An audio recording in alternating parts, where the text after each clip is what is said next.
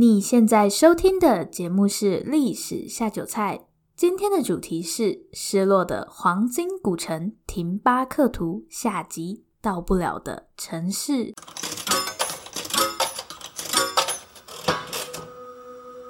Hello，欢迎来到历史下酒菜。今天是我们的第二十期节目。在正式开始今天的节目之前，还是要拜托大家帮我到 Apple 的 Podcast 里面打新评分加留言，感谢大家。每一则留言我们都会回复。如果还没有回复到你的留言，麻烦再等等我们。有什么想听的主题，也可以留言告诉我们。再拜托大家一件事情。历史下酒菜有自己的 Facebook 粉丝专业喽，大家可以到 Facebook 搜寻“历史下酒菜”就可以找到我们。不要忘了帮我们按赞哦，也欢迎私讯我们，期待收到你们的讯息。今天的主题是失落的黄金古城廷巴克图下集，到不了的城市。先来快速前情提要一下。上一期节目我们有谈到廷巴克图的黄金传说，说什么要获得黄金比种胡萝卜还简单啊？那这样我要去那里种胡萝卜，因为大家都在忙着种黄金，我去那里种胡萝卜一定马上就卖光光。听起来真的很浮夸，大家是不是很想知道廷巴克图的黄金传说究竟是不是真的呢？我们等等再来讨论这个问题。在上一期节目的一开始，我不是有分享 BBC 的那个调查吗？就是大家对廷巴克图的印象，结果不是大部分的人都觉得。廷巴克图是不存在的城市吗？可是我们上礼拜有说嘛，廷巴克图就在今天的马利共和国啊。那为什么大家都觉得廷巴克图根本不存在呢？如果廷巴克图真的这么有钱，那为什么今天的马利共和国会那么贫穷呢？所以，我们今天就来解决以上的问题吧。如果还没有听过上一期节目，可以回去听一下，这样可以比较清楚我们今天要谈的主题。好，那我们就马上开始今天的节目吧。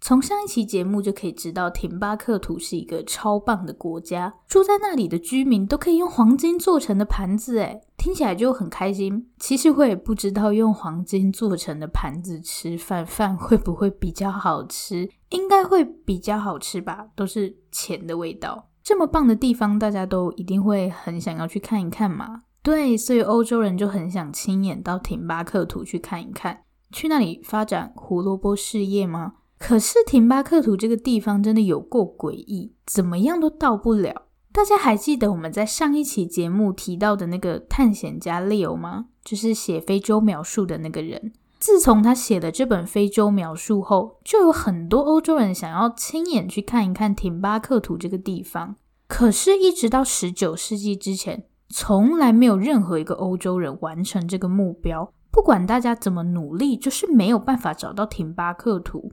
为什么会这么困难呢？首先要到廷巴克图这边，就一定会经过撒哈拉沙漠。撒哈拉沙漠听起来就已经够危险了，因为这里的地形对欧洲人来说是完全陌生的。如果没有当地的柏柏尔人带路，很容易就会死在沙漠里。不过，欧洲人要面对的挑战还不止这些。在第十六期节目里，我们不是有谈到疾病吗？谈到在欧洲跟美洲交流的过程中，因为接触到之前从来没有碰过的疾病，而导致大量人口死亡。简单来说，就是在遇到一个新疾病时，很容易因为没有抵抗力死掉。所以，欧洲人跑到西非沙漠这边，一样会面临相同的问题。就是会碰到一些奇奇怪怪的病，而且这还不是最惨的。我觉得其实上面那些就已经够惨了，到底还有什么更惨的事？答案就是会遇到抢匪。对于某些居住在沙漠中的游牧民族来说，这些欧洲人简直是自己送上门的肥肉。在这些原因下，那些企图要去廷巴克图的欧洲人几乎都死于非命。这样听起来会不会太恐怖啊？可是我觉得人就是一种非常犯贱的生物，人家跟你说很危险，你就越要去做。西元一七八八年的时候，一些无聊的人吗？好像也也也不能这样说。好啦，一群充满好奇心的人，好奇心可以杀死一只猫诶。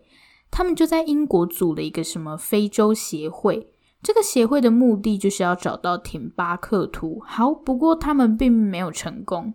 那第一个抵达廷巴克图的欧洲人到底是谁呢？是一个叫做亚历山大的英国军人，一个少校。当时他们要怎么到廷巴克图？当然不是随便乱走嘛，必须要先找到尼日河，然后顺着尼日河走，就可以抵达廷巴克图。尼日河是西非这一带最长的河流，所以你要先找到它的源头，你才有办法接着下去找廷巴克图。这些欧洲人其实是先花了很多时间在找尼日河的源头。我先跟大家说，尼日河它整个河流的走向大概是什么样子。其实尼日河它是向东流的，它的源头是在靠大西洋沿岸这边。我想一下，我要怎么跟大家说？因为如果说它的源头在今天的几内亚境内，大家应该也不知道几内亚在哪边。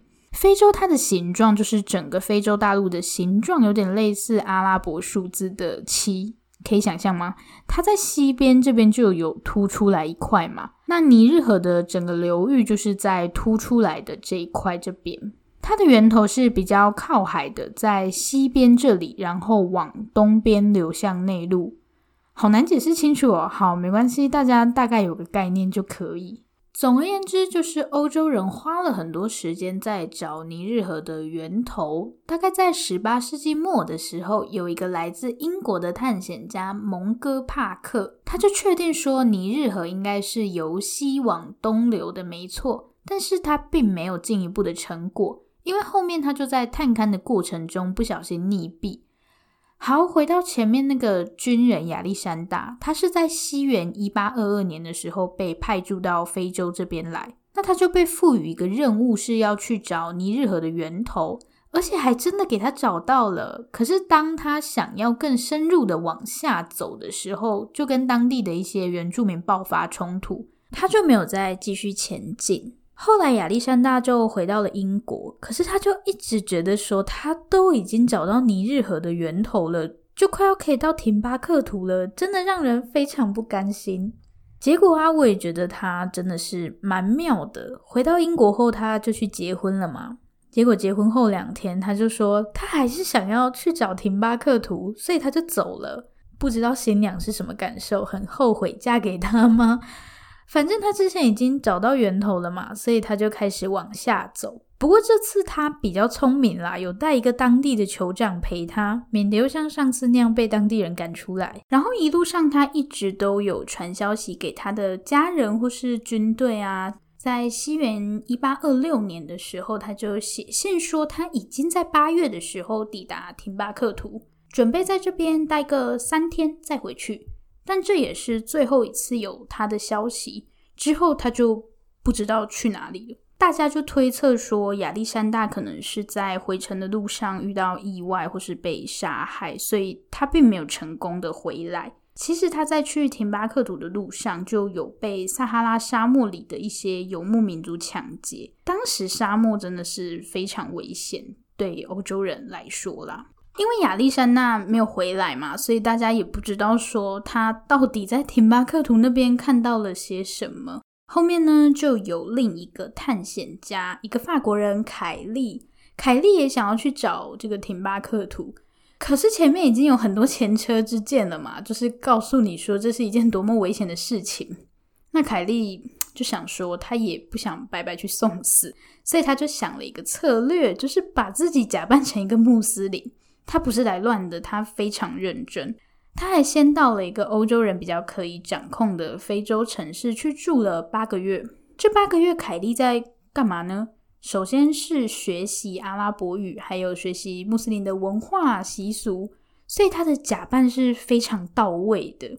一路上，凯莉都一直小心隐藏自己的身份，不能让人家发现他是欧洲人，是基督徒，默默的让自己隐身在人群中。果然，他的策略还蛮有效的哦。西元一八二八年的时候，他就成功抵达廷巴克图，大概花了一年的时间。然后他在廷巴克图待了两个月后，就准备回到欧洲。他就是用一样的策略，把自己假扮成一个穆斯林。好，我知道现在大家最关心的是什么，就是凯利到底在廷巴克图看到了些什么？这一定是大家最好奇的。我们来回忆一下廷巴克图的黄金传说，还记得 Leo 吗？就是写非洲描述的那个畅销作家 Leo 不是把廷巴克图描述得非常有钱吗？那凯莉看到的廷巴克图又是什么样子？凯莉首先说她非常失望。因为廷巴克图完全不像他想象中的这么繁荣，他说感觉这边的商业也没有这么兴盛，是有一些商队啦，可是跟他想象中的廷巴克图真的差很多。凯莉说他对这个城市的印象就是路上有一大堆骆驼，旁边都是土做成的房子，居民就拿个垫子啊，坐在门口聊天。然后聊一聊，还在那个树荫底下睡着。他用了一个我觉得很有画面感的形容词，他说他觉得这里的一切都显得非常呆滞。这样大家应该可以稍微想象凯莉所看到的廷巴克图。好，显然跟 Leo 的描述差很多嘛。这这个地方一一点都不有钱呢、所以非洲描述说的都是骗人的吗？上一集你们就是听了一堆随便唬烂的东西吗？在凯莉回到欧洲后，很多欧洲人都跟你们有一样的想法，因为他们对廷巴克图的印象就是这是一个充满黄金的城市啊。你现在跟我说这里就有骆驼，我们先不管伊本，就是那个在外面旅行二十几年才想起来要回家的那个家伙，因为伊本也不是欧洲人嘛，所以他可以到廷巴克图基本上是没什么问题的。反正他的书欧洲人也没在看。回到非洲描述这本书，因为这在欧洲是畅销书嘛，翻译成四种语言又再版五次，所以就开始有人怀疑 Leo 讲的到底是不是真的。虽然 Leo 也说自己是波波尔人，但因为他的生平几乎都来自于他自己写的自传，所以就有人怀疑说这到底是不是真的。但是老实说，也太不可靠了。不过，大家会对 Leo 产生质疑，也不完全是因为他的生平，主要是因为大家后来发现，非洲描述里有很多地方都是错的。第一个就是尼日河的流向，我们刚刚不是有讲尼日河吗？尼日河应该是由西边向东流嘛，但是 Leo 把尼日河的流向弄错了。第二个是在 Leo 抵达廷巴克图的时候，其实已经是十六世纪中期了。当时的玛丽帝国在政治上非常混乱，几乎已经可以说是快要灭亡的状态。但是这么重要的事情，Leo 却没有特别去提到，这就让人觉得很奇怪。所以 Leo 真的是骗人的吗？但之前欧洲不是有出版《加泰隆尼亚地图集》吗？那本地图在西元一三七五年就出版了，诶代表在更早之前就有廷巴克图的黄金传说了，不是吗？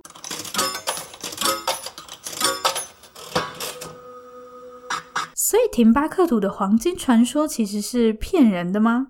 事实上也不尽然啦。当然，那些故事听起来是非常夸张，好像廷巴克图整个城市都被黄金淹没。但我觉得可以把它看成是一种夸饰法。我们不是有一句话说“台湾钱淹脚目”吗？啊，事实上钱也没有真的淹到脚踝啊，所以就是一种比较浮夸一点的说法啦。那廷巴克图到底有不有钱呢？其实廷巴克图是真的很有钱。如果你要说这是一个黄金的国度，我觉得也可以啦。那 Leo 又是怎么一回事呢？为什么他的书会有这么多奇怪的地方？好，关于这个问题，我觉得最有可能的原因就是他并没有亲自去过廷巴克图。那他怎么写书？通灵吗？比较有可能的方式就是这些东西都是他听说的。听谁说呢？听那些往来撒哈拉沙漠的商人说的。所以他自己可能不是那么清楚，有些地方他就自己加油添醋，结果讲错。但廷巴克图有钱这件事情，他确实是没有乱说。所以大家可以松口气了，上礼拜没有浪费二十分钟在那边听我乱胡烂。那廷巴克图有钱的秘密到底是什么呢？下面我们来谈谈撒哈拉沙漠的黄金贸易。当时这个黄金贸易的路线是从中非、西非到地中海沿岸的北非。北非就是像什么埃及啊、摩洛哥这些地方，贸易就是交换东西嘛。所以就是我有你没有，你有我没有，那大家就来交换嘛。中非、西非这里因为大部分都不靠海，像廷巴克图就是一个内陆城市，所以在这里盐是很珍贵的资源，就是调味料的那个盐。不过呢，对于北非国家来说，因为他们都靠海嘛，所以盐很多。西非、中非就是在尼日河这附近又产了很多黄金，这些黄金就可以供应到欧洲或是阿拉伯国家去。所以现在中非、西非跟北非就可以来贸易大捞一笔嘛。但是就像刚刚欧洲人怎么样都到不了廷巴克图，其实要从北非到西非或是中非，这个路程是很恐怖的，因为你要穿越撒哈拉沙漠。不过呢，对于长期居住在这里的像是柏柏尔人呐、啊，要穿越撒哈拉沙漠倒不是不可能的任务。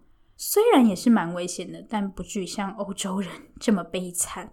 反正有钱能使鬼推磨嘛，所以大家还是很愿意去做这样的贸易。那廷巴克图到底在这个黄金贸易中扮演了什么样的角色？其实廷巴克图本身是不产黄金的，这样听起来很奇怪吧？廷巴克图又不产黄金，那它要靠什么赚钱？在贸易过程中，产地当然很重要，可是有一个更重要的东西，就是地理位置。虽然廷巴克图本身是不产黄金，也没有其他什么重要的贸易商品。但是呢，它掌握了一个很好的地理位置。如果你要从事这个跨撒哈拉沙漠的黄金贸易，你就必然会经过廷巴克图。所以，马利帝国或是廷巴克图为什么会有钱呢？其实就是因为跨撒哈拉沙漠的黄金贸易。马利帝国底下有很多的金矿，就是黄金的产地。那它再透过这条贸易路线把黄金卖出去。其中，廷巴克图又是这整条贸易路线上一个非常重要的中继站，所以马利帝国跟廷巴克图是真的很有钱。不过这样就很奇怪了，如果廷巴克图是真的有钱，那为什么欧洲人来到这边的时候看到的廷巴克图跟想象中完全不一样？最主要的原因就是黄金贸易的主体并不是这些波波尔人，而是阿拉伯商人。我们都对大航海时代很熟悉嘛，我们在节目里也蛮常提到大航海时代的，像最近的就是第十六期嘛，就哥伦布那一集。然后其实第一期就讲了很多可怕的黑历史，我自己都不敢回去听第一期，太可怕了，完全不知道自己那时候在干嘛。但我发现大家还蛮爱那一期的，曾经认真的考虑过是不是应该 重录成长的轨迹。好，我们都知道，在大航海时代后，欧洲人就控制了全世界的贸易活动。其实，早在欧洲人之前，有一个民族也曾经控制全球的贸易市场，他们就是阿拉伯人。对，在欧洲人主宰这个世界之前呢、阿拉伯人才是世界的主宰。听起来好中二哦。其实，阿拉伯人的整个发展过程，跟西非这里的加纳、马利，还有后面的桑海帝国非常有关系。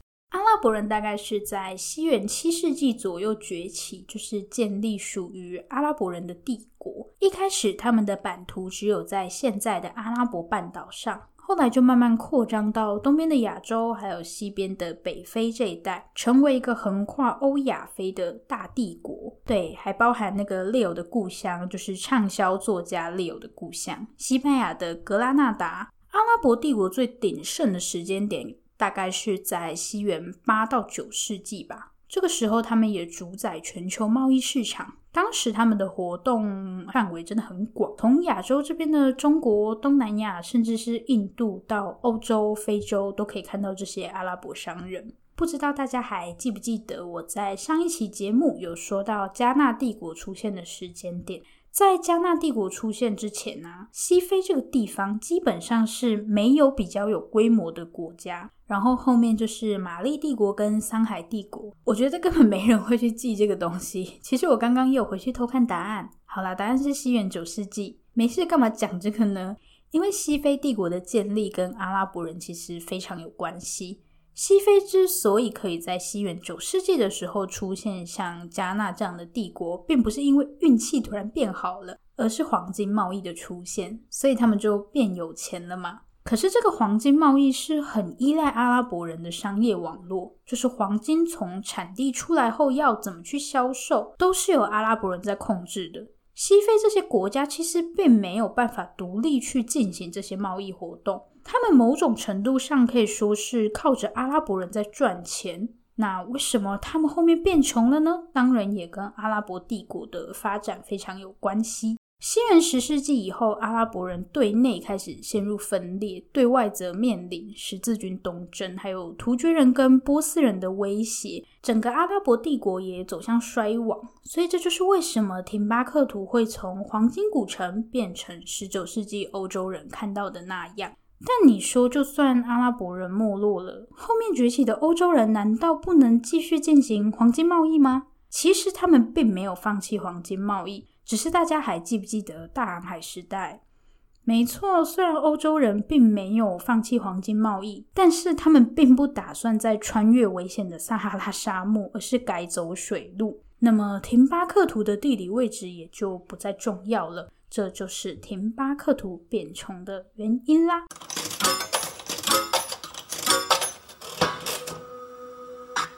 今天的重点整理，我们来对今天还有上礼拜那一期一起做个重点整理吧。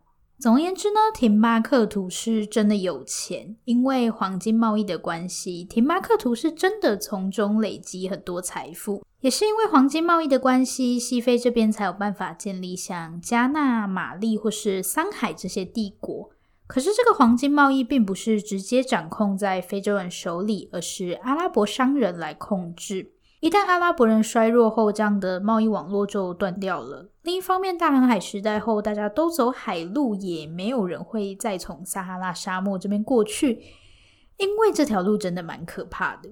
那为什么会有很多欧洲人认为廷巴克图是一个不存在的城市？第一，因为欧洲人确实花了很多时间，历经了很多苦难后才找到廷巴克图。他们甚至一度怀疑廷巴克图是不是一个到不了的城市。其次呢，当欧洲人真的抵达廷巴克图后，却又发现它跟自己想象的完全不同。所以其实最后欧洲人也没有找到他们想要找到的那个廷巴克图，就是那个充满黄金的城市。